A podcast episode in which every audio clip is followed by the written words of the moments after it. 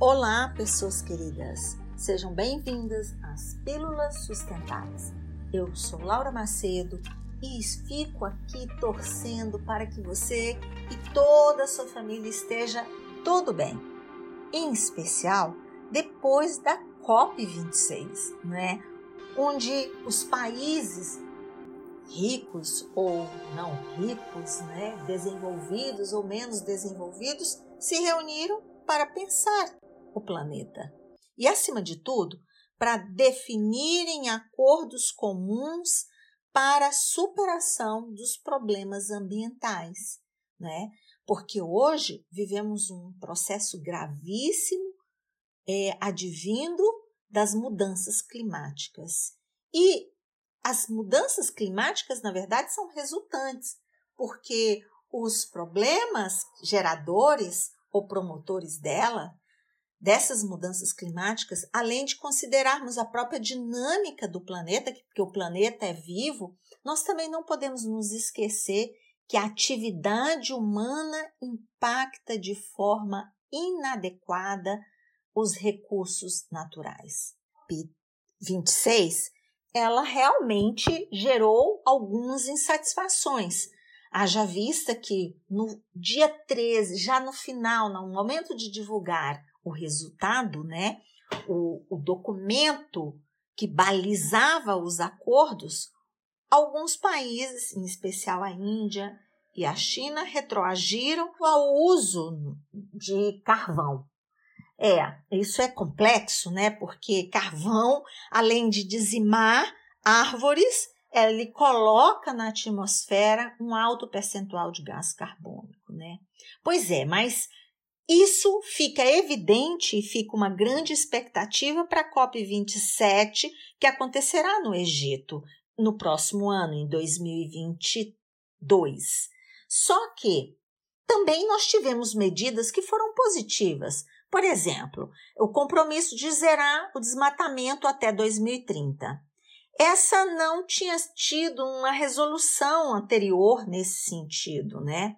E aí, o segundo ponto também é um acordo para redução de 30% na emissão de metano. Isso também é muito importante, porque o metano é altamente impactador. Muito importante também da COP é porque foi a primeira vez nessas conferências que houve-se falar mais detidamente nos combustíveis fósseis como impactadores.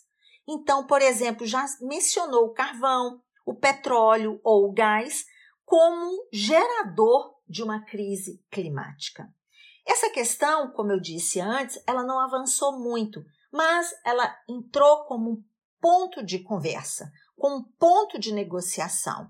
Isso é algo que nós, cidadão, precisamos exigir, acompanhar e monitorar que isso continue na pauta de discussão pelos governos. Um outro aspecto também é a própria urgência na estruturação do mercado de carbono internacional, porque como trabalhar as reduções de emissões sem também pensar uma, isso como um mercado, não é? Então essa discussão ela vai ganhando espaço e precisa ser aprofundado. Um outro aspecto extremamente relevante, que inclusive o Brasil bateu muito pesado e trabalhou e, e lutou nesse, no sentido de, de viabilizar, é a questão de, do financiamento. E por quê? Porque é, pagar todo o, o, a implementação de todos os projetos é, de redução de impacto ambiental isso não é barato, é complexo. Então, como e os países ricos são os maiores emissores. Então, é necessário que cada um desses países pare e pense e crie condições para uma, uma lógica de financiamento é, de medidas para os países que não são não possuem todas as condições como, econômicas como os países ricos para viabilizar melhorias e mitigar essas mudanças climáticas. Mas eu gostaria de chamar a atenção de um ponto para mim foi o mais fundamental, que é a participação da sociedade civil. fica muito evidente que só os diálogos entre os governos, isso é insuficiente. Eles não têm sido capazes de levar a termo a efetivas ações. Mas ficou caracterizado o quão é importante a participação da sociedade civil, que se fez muito presente. Por exemplo, nós tivemos uma participação de indígenas brasileiros marcantes, inclusive com discursos, com falas durante a, a conferência. Além disso, as ruas teve um poder de comunicação e de cobrança fenomenal. Então, esse é o meu convite para cada um de nós, que cada um de nós que integra a sociedade civil, que nós possamos nos integrar ainda mais no, na nossa comunidade e convidar a todos para ir para as ruas mesmo, ou ir para a ação. E mais, no ato das nossas escolhas de governo, que estejamos atentos para quem está comprometido com uma agenda de tão alta complexidade como é a agenda ambiental no planeta no momento.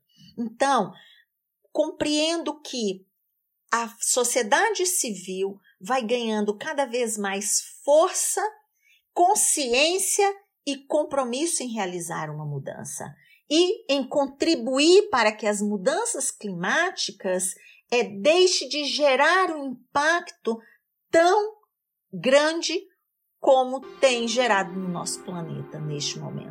Né? Então, é possível estarmos atentos para que as nossas ações que começam dentro de casa, elas contribuam para a redução do impacto que as mudanças climáticas são capazes de promover. Então, simbora nessa juntos?